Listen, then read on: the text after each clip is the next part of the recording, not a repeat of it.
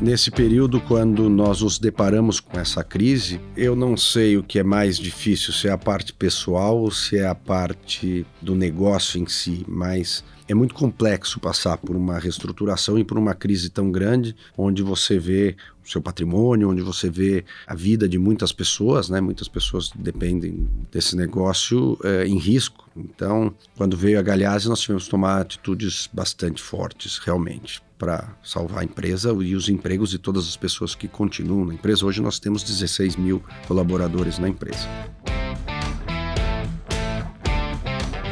Pedro Batelli começou sua carreira nas pistas. Na Fórmula 3, ele foi campeão brasileiro e vice-campeão sul-americano. Ele trocou o carro pelo escritório quando montou suas primeiras lojas de tênis na década de 90. Alguns anos depois, ele incorporou essas lojas à empresa da família, que é a Vulcabras.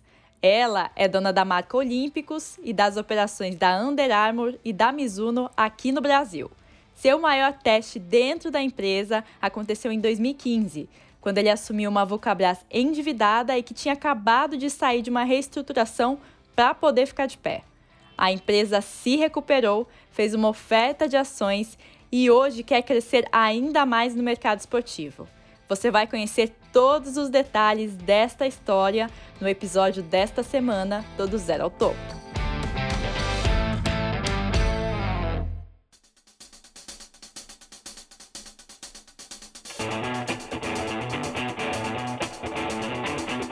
Este é o Do Zero ao Topo, um podcast que conta a história dos homens e mulheres por trás das maiores empresas do Brasil e do mundo. Antes do episódio de hoje, vamos para um rápido recado de um dos nossos patrocinadores. Você que é empresário sabe que as pessoas não procuram só um bom salário. A felicidade no dia a dia do trabalho faz toda a diferença. Por isso, o iFood Benefícios chegou com vantagens que proporcionam liberdade para escolher o que e onde comer. Isso mesmo! O iFood Benefícios é o novo Vale Alimentação e Vale Refeição do iFood ele une em um só cartão o Vale Alimentação e Vale Refeição, e de quebra tem a maior cobertura do Brasil. São mais de 4 milhões de estabelecimentos que aceitam o cartão e evitam que o funcionário precise trocar de restaurante ou desistir das compras na hora de passar no caixa. Seja nos restaurantes, mercados, padarias ou no delivery, com iFood Benefício Zelo, todo mundo sai com um sorriso no rosto. E o melhor, tudo gerenciado em uma plataforma e sem taxa de adesão para as empresas e RHs. iFood Benefícios beneficia todo mundo.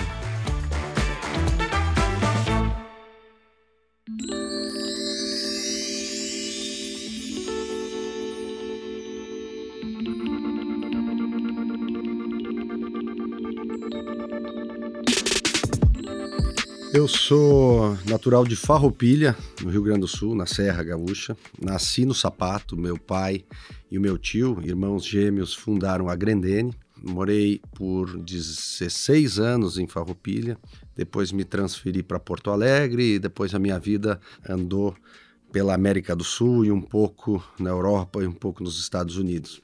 Mas eu nasci no sapato, aprendi com meu pai, com a família, bastante sobre o calçado, sobre produção de calçado, sobre marcas esportivas, mas despertei cedo. Hoje não é tão cedo, hoje os jovens estão despertando o interesse por automobilismo mais cedo, mas eu com 13 anos comecei a me interessar, comecei a praticar o kart e com 14 anos eu realmente comecei a encarar profissionalmente o automobilismo e fiz kart, fiz Fórmula 4, fiz uma Fórmula Chevrolet e fiz Fórmula 3. Então era como uma profissão realmente, eu me dedicava muito. Fui campeão brasileiro duas vezes, fui vice-campeão sul-americano de Fórmula 3 no ano de 96. Treinava muito, inclusive o meu preparador físico era o Nuno Cobra, que preparava o Ayrton Senna alguns anos antes. Então fiz isso profissionalmente por um bom tempo.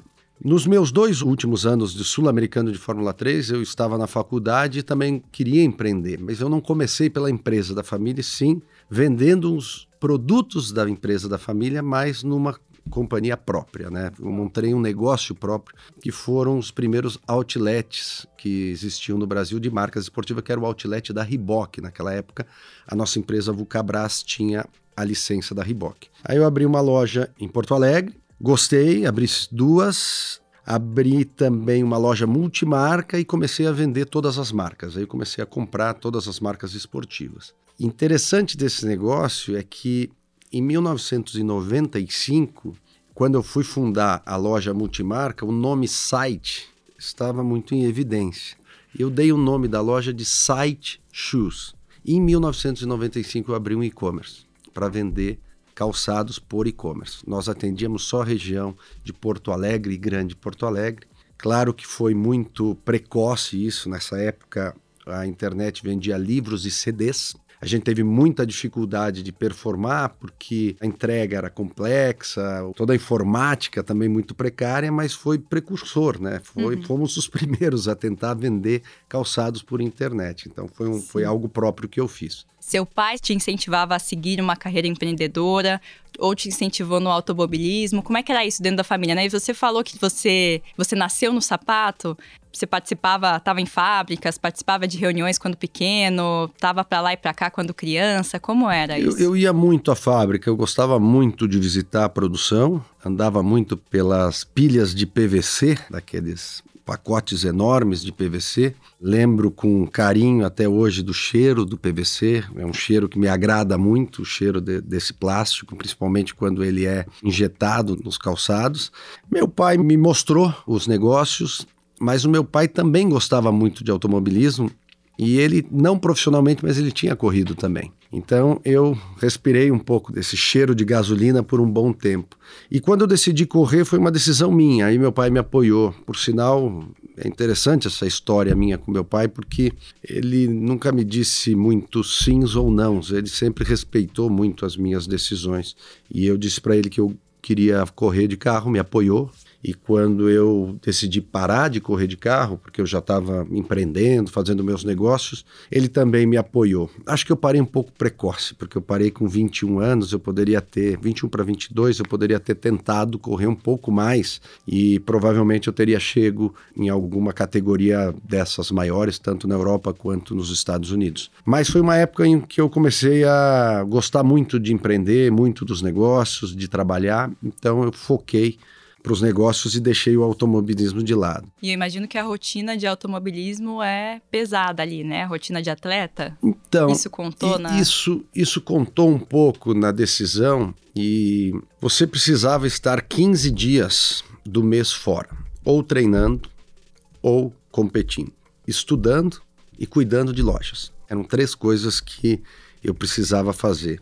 Eu costumo dizer, como uma brincadeira, que eu, que eu fazia bem era correr de carro mesmo naquela época. Não conseguia me dedicar tanto aos estudos, tão pouco ao trabalho, porque eu não estava tão presente. Então, uma vida muito regrada, de muito preparo físico. Automobilismo não é um esporte. Atualmente é muito seguro, mas tem seus riscos, então você não pode não estar preparado. Você tem que estar muito bem psicologicamente e muito bem fisicamente. Então, eu levava muito a sério, realmente muito a sério. Até hoje gosto muito do automobilismo, não pratico mais até porque, como eu levava muito a sério, praticar por hobby é uma opção que eu não aceito, sabe? Então, eu não vou num, num, autódromo, não dirijo um carro de corrida, porque eu sei o quanto tem que estar bem preparado para poder andar num carro no seu limite que é o legal do automobilismo. E de alguma forma foi doloroso parar, ter que parar com o automobilismo, né? Como é que você tomou essa decisão assim? Que dia que teve um episódio específico que caiu a ficha, não, não dá mais para tocar as duas coisas ao mesmo tempo? Sabe que é uma pergunta que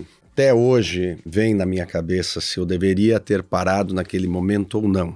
Né? Eu não vou saber a resposta porque eu tinha ido muito bem nos, nos dois últimos anos. Eu tinha sido vice-campeão sul-americano e a minha última corrida foi no dia 3 de dezembro de 1997. Eu ganhei a corrida do Campeonato Sul-Americano de Fórmula 3 e nunca mais entrei num carro de corrida.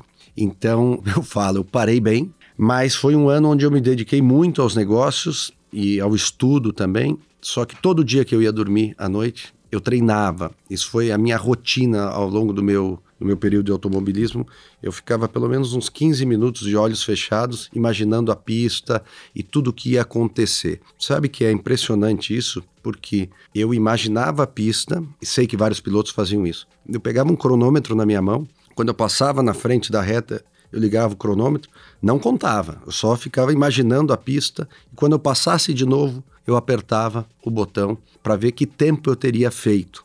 E a diferença em um minuto e meio eram dois ou três segundos, de tanto que a pista estava na minha cabeça, né? Então era uma maneira de treinar também, não estando no carro. E eu fiquei durante aquele ano sem correr, mas era um, algo que me fazia dormir, inclusive, imaginar a pista. E eu senti saudades, assim, eu senti vontade de voltar, mas eu já estava muito envolvido nos negócios.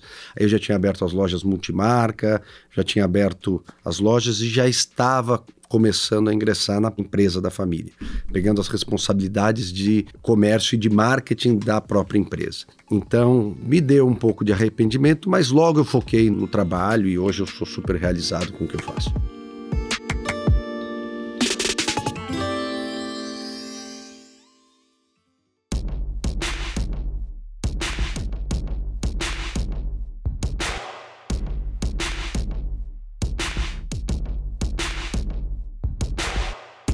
Você tinha uma satisfação tão grande nos negócios quanto tinha nas pistas? Como é que foi essa sua migração para o empreendedorismo, né? No começar mesmo com as outlets ali, com as primeiras lojas? Eu acho que tanto o automobilismo quanto o trabalho, o início sempre é difícil, você tem que aprender. Acho que o automobilismo não se aprende na escola, na escola também te ensina um pouco os negócios, mas a prática realmente foi o que ensinou muito na vida. E os exemplos que eu tive dentro da empresa e das pessoas que me acompanharam também no automobilismo, meu pai, eu tinha um, um, treinador, o nome dele era Rafael Rosito, também foi um piloto e me acompanhou muito nas corridas, me ensinou muito também. E nos negócios foi difícil o início, realmente foi muito difícil lidar com, com a venda, com o planejamento. Você começa uma loja, a loja vai bem no primeiro mês, porque ela está super bem abastecida, as grades estão completas, tudo funciona muito bem, é novidade. Depois, para você manter essas reposições, era muito difícil, a informática não era tão avançada quanto hoje, mas eu fui aprendendo com erros, né? E foi bem, os negócios foram bem, se tornaram negócios lucrativos, mas o meu negócio era um negócio muito pequeno comparado com as empresas da família. Então foi uma época boa para mim empreender, mas não fazia mais sentido eu empreender sozinho. Eu precisava, me dei conta logo de que se eu gostasse mesmo do que eu fazia, eu estava gostando de trabalhar com, com calçados e principalmente com material esportivo, eu deveria seguir os passos do meu pai, deveria começar a olhar para os negócios da família. E assim fiz acabei incorporando as lojas na empresa. E nessa junção, como é que foi? Teve um choque grande de você como alguém que estava tocando independente, né? Os negócios independentes e de repente assumir uma posição em uma outra empresa já com seus diretores, com toda a formação. Como Letícia, é que foi? essa pergunta é ótima porque essa é a parte mais difícil, porque você tem a dificuldade de estar sozinho, mas você tem que resolver. Quando você entra numa empresa grande, que já, já tinha presidente, diretores, é difícil se desenvolver. Foi aí que eu senti uma necessidade de voltar a estar me desenvolvendo sozinho.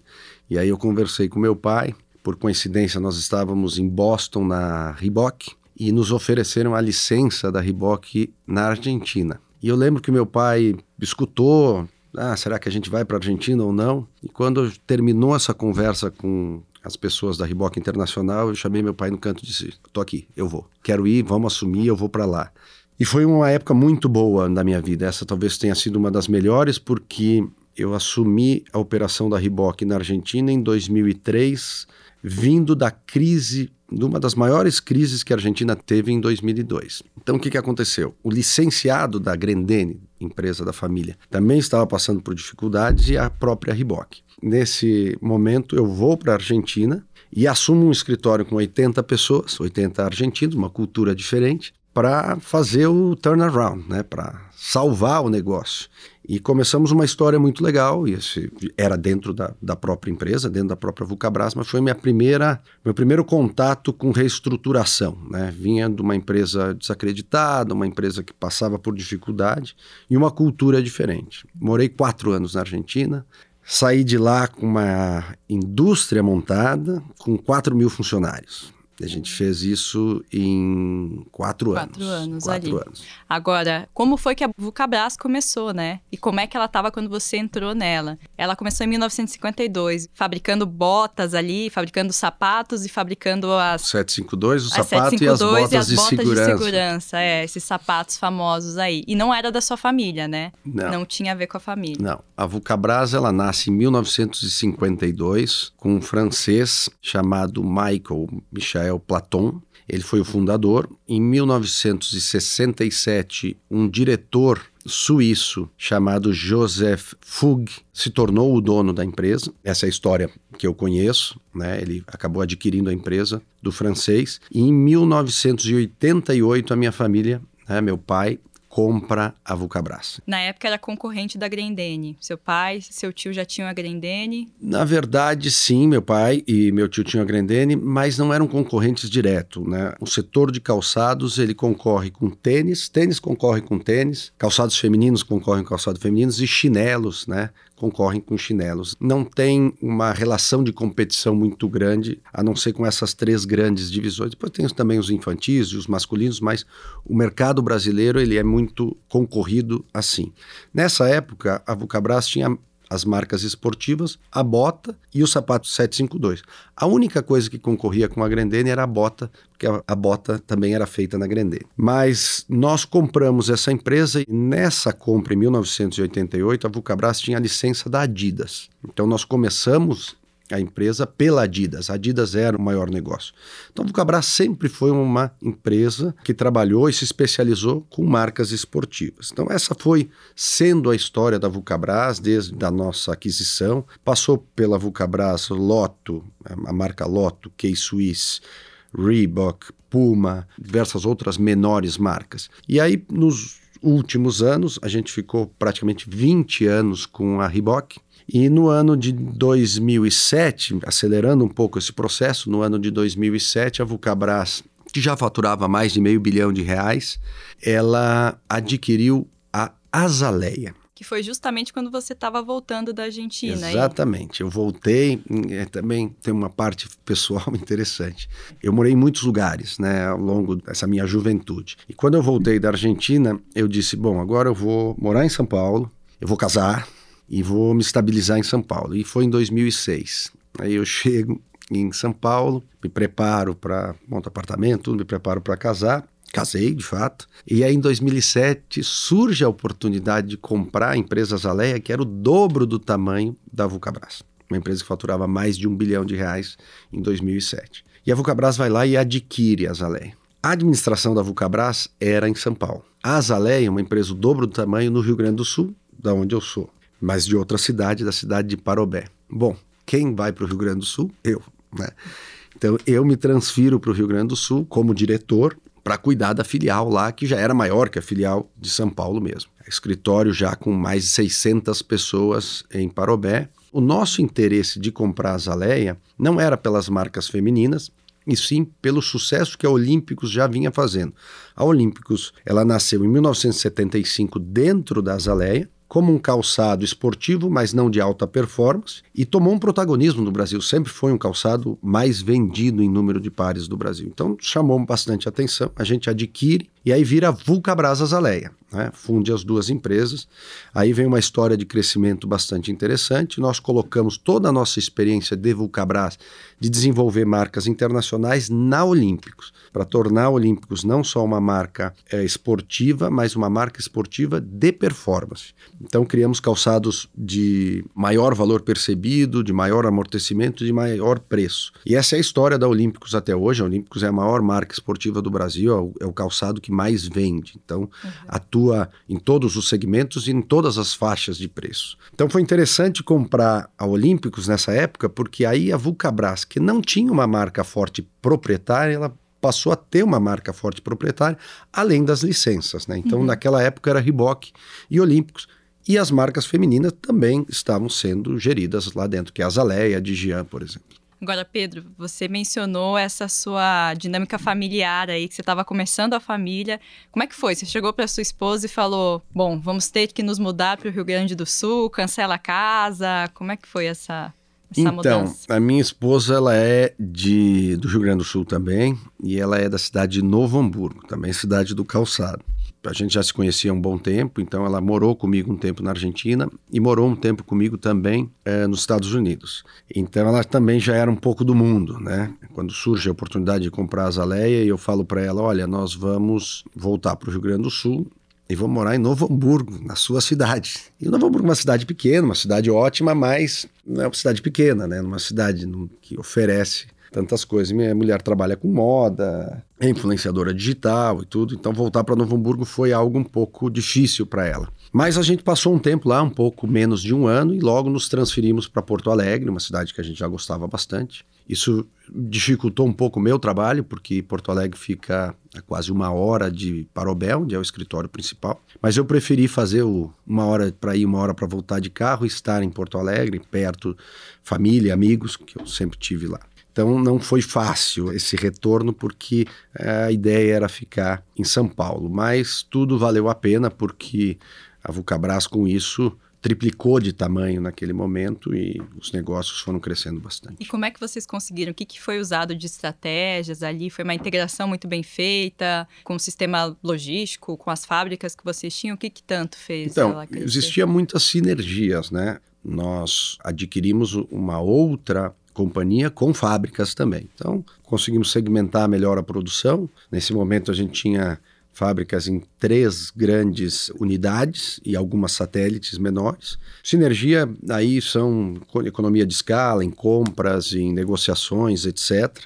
Mas tem a parte muito difícil. A cultura da Vulcabras era uma cultura mais de negócios, mais paulista e pegou uma cultura mais de, talvez até uma cultura mais tradicional lá do Rio Grande do Sul, de um lugar do interior, de uma cidade pequena. Então houve um pouco de choque de cultura, tivemos algumas dificuldades na, na, integração, admito que sim. Por sinal, isso me ajudou muito nas aquisições que eu fui fazendo ao longo do tempo, de tomar muito cuidado quando for integrar duas empresas, porque existe vaidades nas pessoas e existe bastante de diferença de cultura, mas foi andando bem e a gente foi crescendo muito. Teve algum ponto, algum episódio, algum erro que você cometeu nessa integração que hoje você faz diferente, que você vê que não funcionou lá atrás? Teve sim, teve, assim, eu acompanhei um choque de cultura grande, eu acho que a gente precisava ter um pouco mais de paciência, escutar um pouco mais as pessoas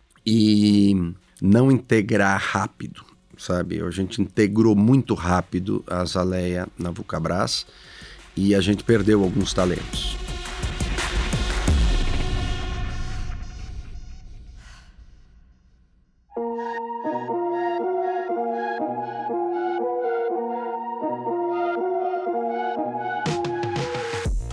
Bom, como você mencionou, até 2010 aí a empresa se tornou em 2010 a maior do setor, realmente vinha nesse crescimento. Em 2011 começou uma crise. Como é que foi esse período? O que, que aconteceu? É, essa parte mais complexa da história mas uma, um ensinamento muito grande para nós e, e, nos deixou muito forte, porque saímos muito bem dessa crise. Mas foi uma crise muito forte, muito profunda. Nós nos preparamos para um crescimento muito grande. Nessa época também estava começando Copa do Mundo, Olimpíadas no Brasil, e o mundo vinha de uma recessão. Tanto Estados Unidos quanto Europa vinham em uma recessão e a Ásia continuava produzindo muitos calçados. Ela é a grande produtora de calçados do mundo. Os excedentes de produção mundial acabavam sendo escoados em países emergentes, o Brasil era um deles. Então, nós vínhamos trabalhando para crescer num ambiente já de muita competição. Fizemos grandes investimentos, fizemos um orçamento bastante é, ousado para 2011. E no ano de 2011, o governo brasileiro ele aplicou uma tarifa antidumping contra os calçados chineses. Nesse momento, a tendência seria de diminuição das importações de calçado que estavam sendo vendidos no Brasil a preços muito baratos, por causa do que eu acabei de falar, desse escoamento dos excedentes de produção mundial. Só que aconteceu ao contrário, em vez de diminuir as importações, elas aumentaram 40%.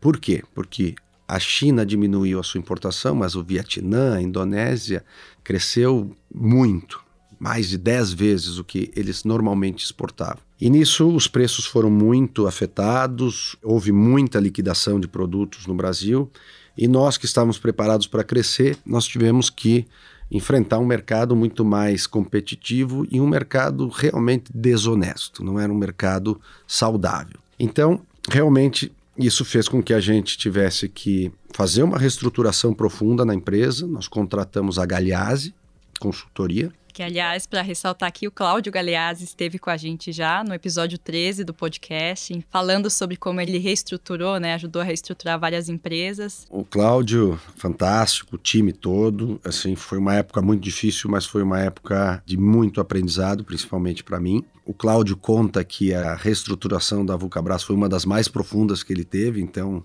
é, realmente, nós estamos falando de uma reestruturação muito complexa, muito difícil. Então, a Galeazzi passou pouco mais de dois anos dentro da empresa e nos ajudou a voltar a segurar as rédeas na mão. Como você mencionou e falou que o Galeazzi menciona que foi uma das maiores que ele já fez, reestruturações, os dados da época são isso, demissões, vocês demitiram 30 mil dos 45 mil funcionários, fecharam 22 fábricas, então foi algo muito grande, fecharam as operações na Argentina e um negócio familiar ainda, né? Apesar da empresa ser listada desde antes na Bolsa, mas nesse momento com controle aí da família.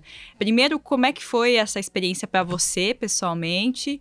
Enfrentando essa grande crise, né, como profissional ali, executivo, e depois para a família, como é que isso era lidado entre os acionistas ali? Então, né, nesse momento, a empresa era praticamente toda nossa. Ela era de capital aberto, mas abriu capital em 77, mas tinha menos de 2% das ações em circulação. Era aberta, mas praticamente uma empresa fechada. Nesse período, quando nós nos deparamos com essa crise, essa quantidade grande de funcionários também, ela foi crescendo em prol de um crescimento que acabou não vindo. Tá? Então, uma parte da redução foi por esse passo atrás de crescimento que não veio e outro foi pela reestruturação mesmo que precisava enxugar um pouco os custos da empresa e a própria empresa. Nós fechamos fábricas na Índia, nós tínhamos uma fábrica na Índia. Na Argentina nós não fechamos, mas a gente tinha a licença da Reebok e fomos entregando a licença da Reebok. Mas eu não sei o que é mais difícil, se é a parte pessoal ou se é a parte do negócio em si, mas é muito complexo passar por uma reestruturação e por uma crise tão grande, onde você vê o seu patrimônio, onde você vê a vida de muitas pessoas, né? Muitas pessoas dependem desse negócio é, em risco. Então, quando veio a Galhase, nós tivemos que tomar atitudes bastante fortes, realmente, para salvar a empresa e os empregos de todas as pessoas que continuam na empresa. Hoje nós temos 16 mil colaboradores na empresa, 16 mil empregos diretos. É muito difícil, mas foi um período onde, quando a Galeazzi veio, acabou co-assumindo a empresa. Então, eu, nessa época, continuava sendo um diretor da empresa. Foi um período que eu participei muito da consultoria, mas felizmente a gente conseguiu começar a performar bem. Quando a Galeazzi nos entrega a empresa, após o período de reestruturação, nos entrega uma empresa com umas rédeas na mão, mas era um período onde a empresa precisava performar, precisava voltar a performar.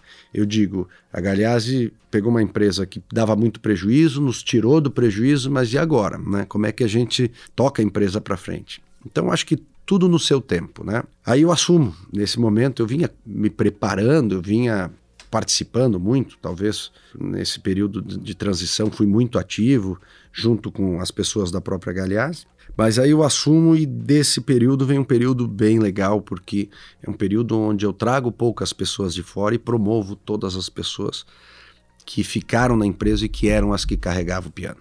Eram as que mais entendiam da empresa e a gente foi realmente promovendo e dando mais espaço para as pessoas que tinham mais conhecimento. Você falou que vinha se preparando, você já almejava assumir os negócios ali. Como é que foi em 2015, quando você realmente assumiu de fato?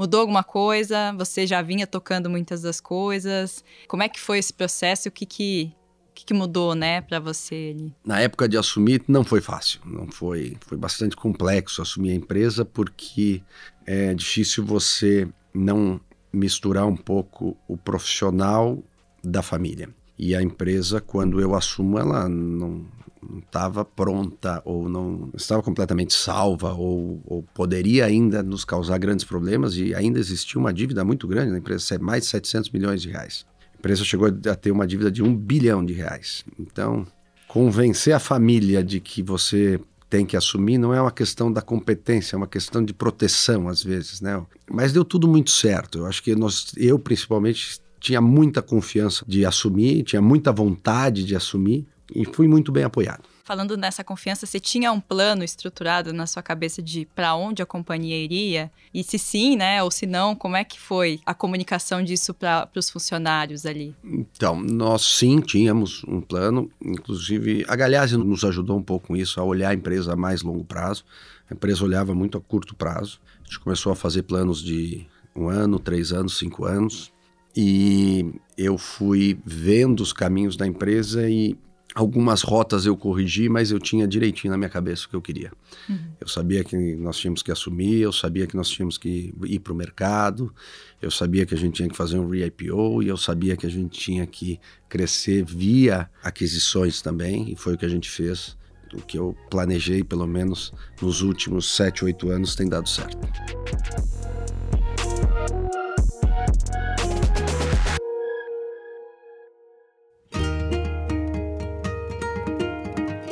Chegou a COP26 e o mundo se reúne para debater as mudanças climáticas.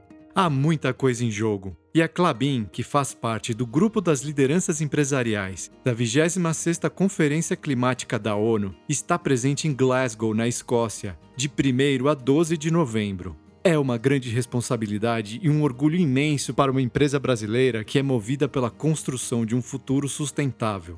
A Clabin já possui balanço positivo de carbono, ou seja, captura e fixa mais carbono do que emite. Está totalmente comprometida com a redução de emissões de gases de efeito estufa de forma alinhada com a ciência. Agora, queremos engajar outras empresas, governos e a sociedade nesta causa, porque acreditamos que somente juntos poderemos fazer a diferença em prol do futuro do planeta.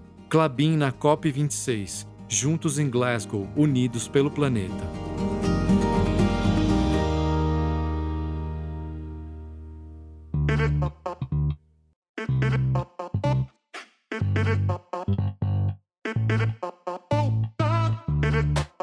E aí, como você mencionou esse re-IPO, essa estreia, reestreia, né? Mas com cara de estreia na Bolsa.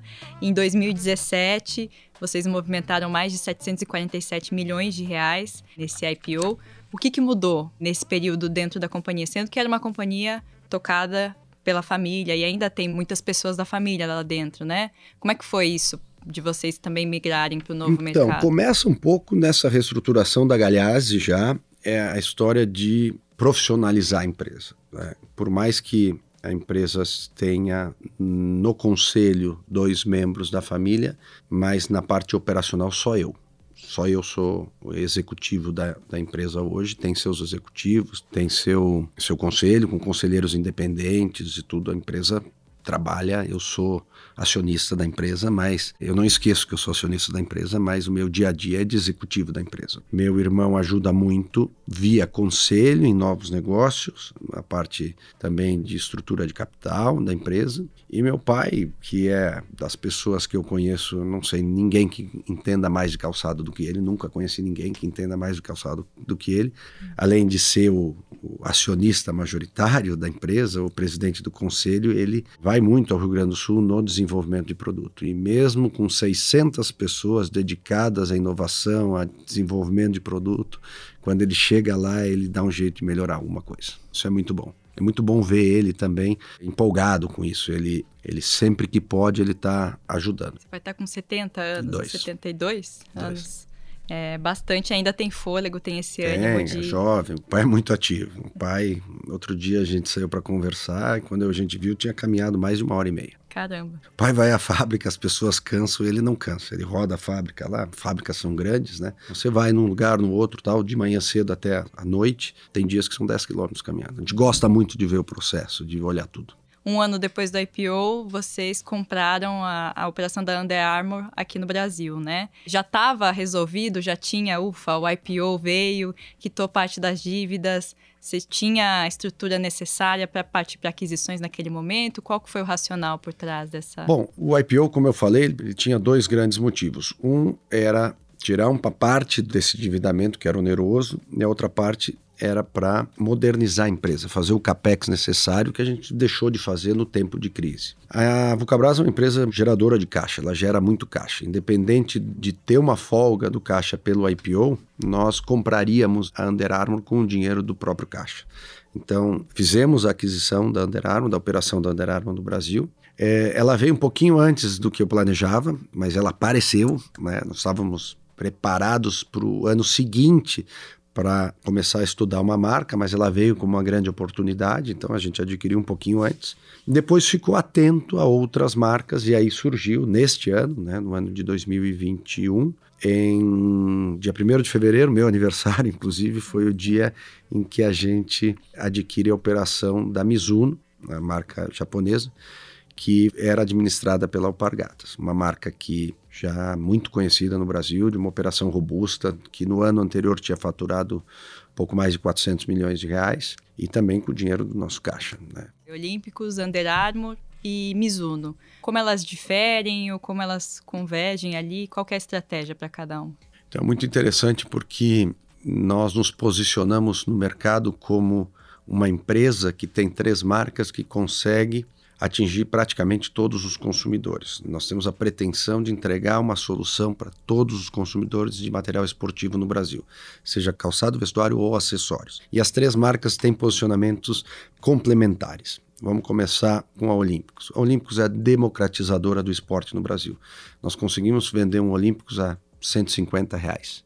E aí só indo lá para Mizuno, a Mizuno vende o tênis mais caro nosso a R$ 1.600. Então, Olímpicos é o melhor custo-benefício do Brasil, é quem dá acesso ao esporte, faz produtos de performance com excelente custo-benefício. Depois nós temos a Under Armour. A Under Armour é a marca, a terceira maior marca esportiva do mundo, a marca americana, que é uma marca focada em fitness, em academia, em training. Então, uma marca muito conectada com as academias, então mais para essa modalidade de ginástica. Muito forte em roupa. A Under Armour nasce na roupa.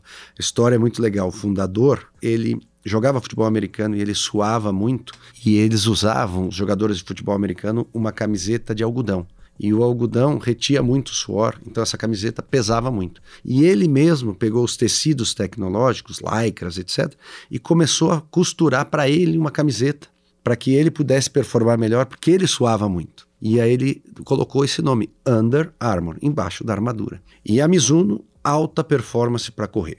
Então a Mizuno tem os calçados mais caros do Brasil, volume de pares de calçados caros no Brasil, mais tecnológicos, é a Mizuno que vende, disparado na frente de, de qualquer concorrente. Ela tem outras modalidades, ela tem golfe, por exemplo, mas o foco dela é running de alta performance. E a empresa está muito focada em esporte. Isso não quer dizer que a gente não tenha o lifestyle esportivo, né? As marcas também têm seus produtos casuais, que hoje vem crescendo muito, que é esse uso para o cotidiano, né? Os jovens não usam mais sapatos de couro, né? Muito pouco, e se vestem de tênis.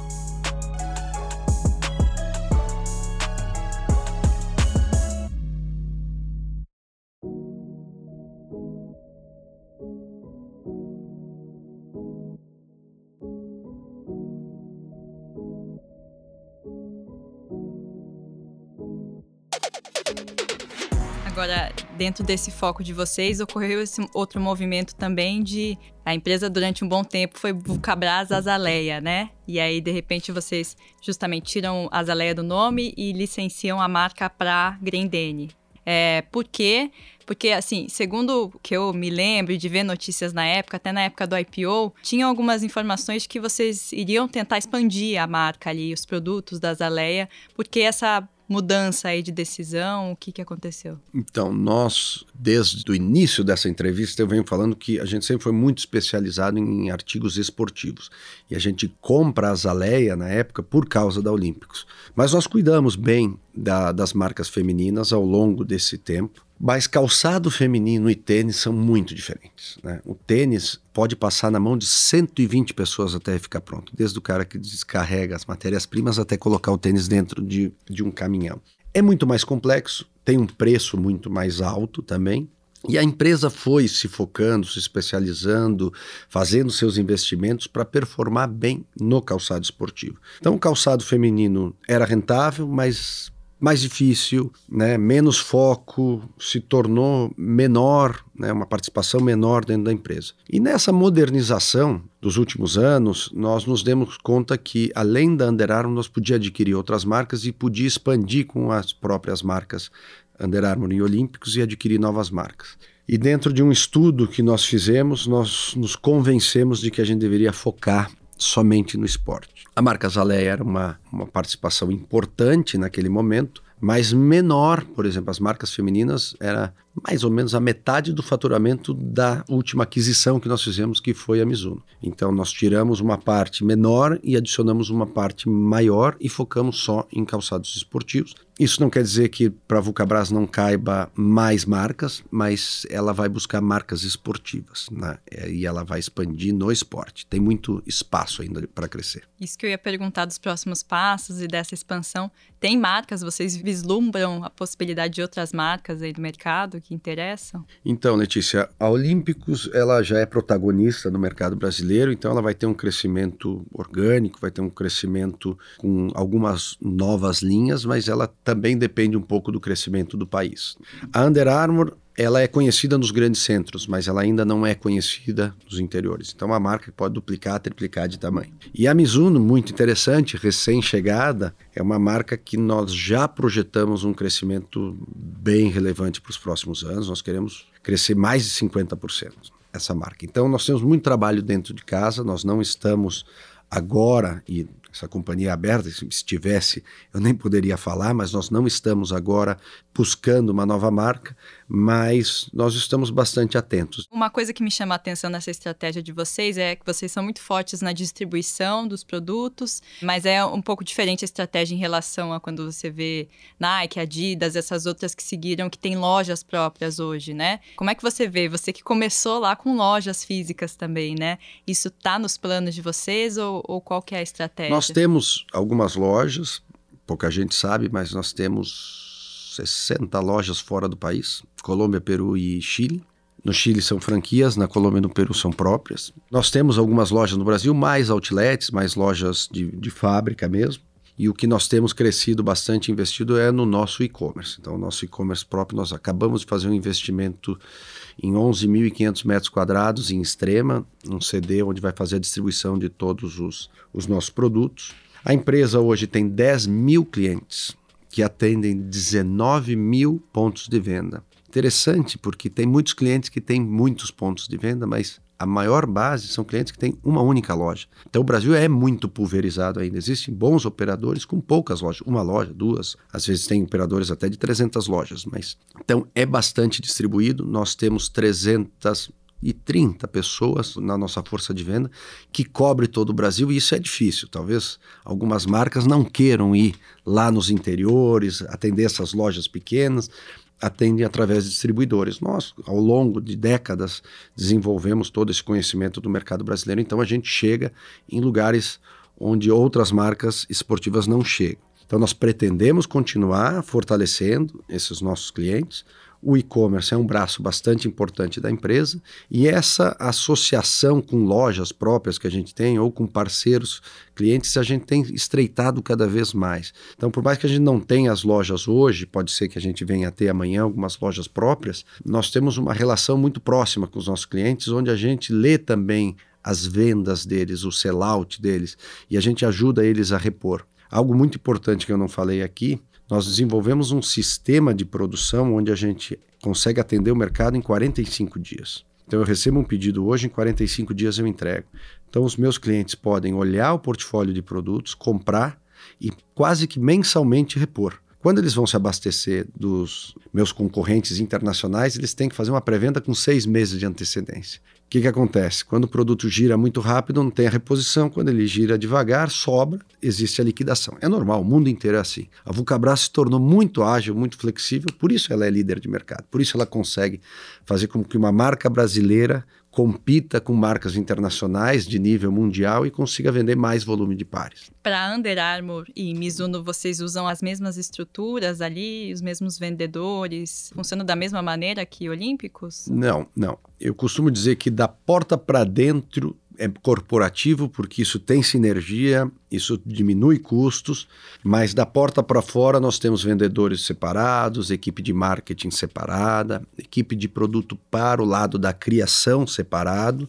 As marcas internacionais também exigem um pouco de uma Chinese wall assim para preservar um pouco as estratégias e ali se cria uma competição saudável entre todos. Como eu disse, a gente no que pode se ajuda, mas a gente não se atrapalha.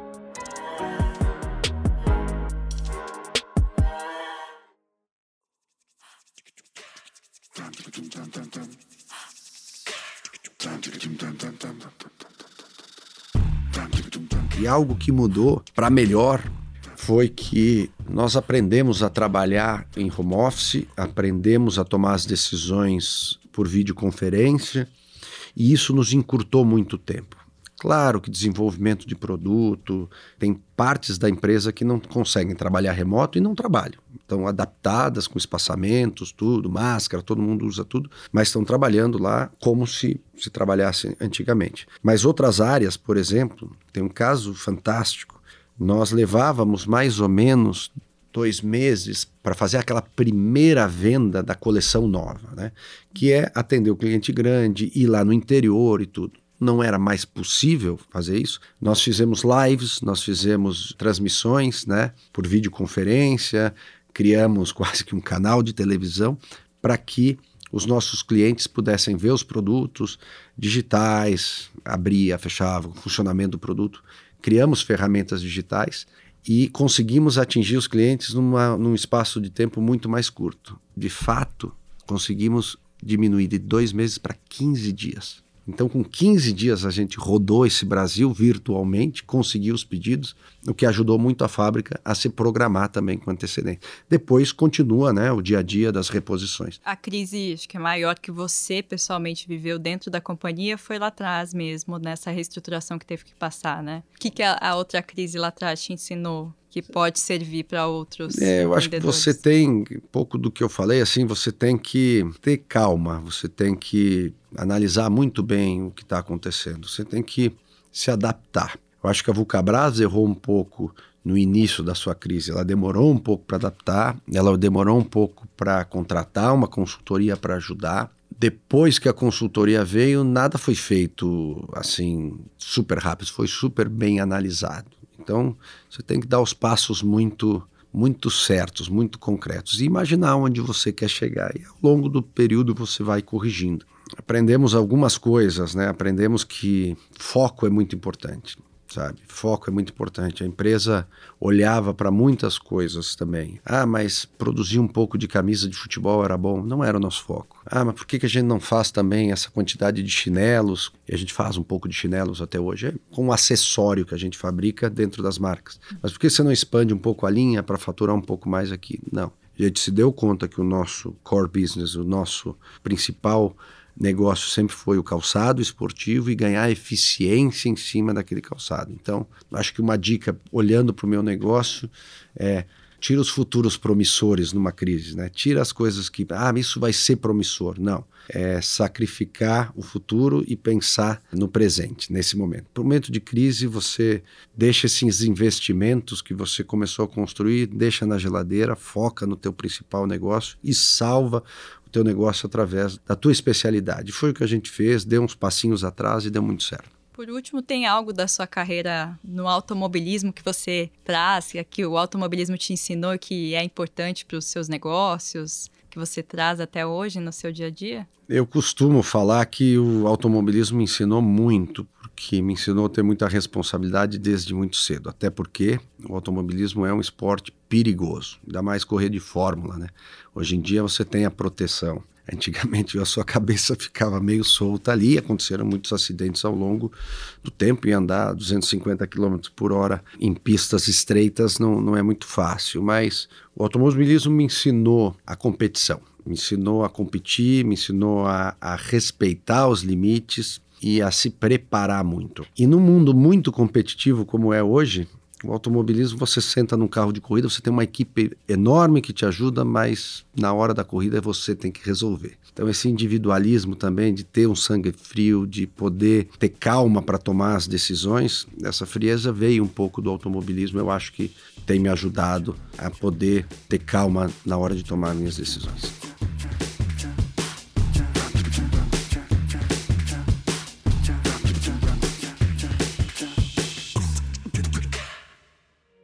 Atenção empreendedor! Você conhece a Nuvem Shop, a maior plataforma de e-commerce da América Latina?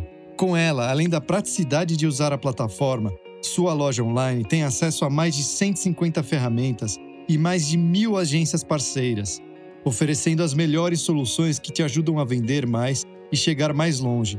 Tudo isso independente do tamanho do seu negócio. O time da Nuvem Shop está sempre comprometido com a jornada dos lojistas e ciente de seus desafios. Por isso, se comprometem em inovar, apoiar e treinar os empreendedores para se superarem sempre e transformarem seus sonhos em realidade. Acesse o link na descrição do episódio e saiba mais. Os ouvintes do Zero ao Topo ganham 25% de desconto na primeira mensalidade, além de 30 dias de teste grátis. Nuvem Shop. Mostre ao mundo do que você é capaz.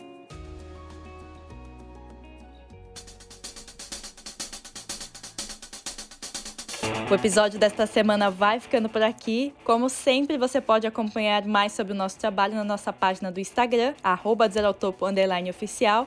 E esse episódio também tem a versão em vídeo, que está disponível lá no nosso canal do YouTube e o link também está na descrição aqui desse episódio.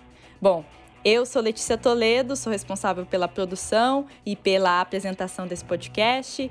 O roteiro desse programa teve a participação da Mariana Fonseca, que também coordena o programa aqui comigo, e a captação e edição de som foi da produtora Pupa. Eu te vejo na próxima. Até lá!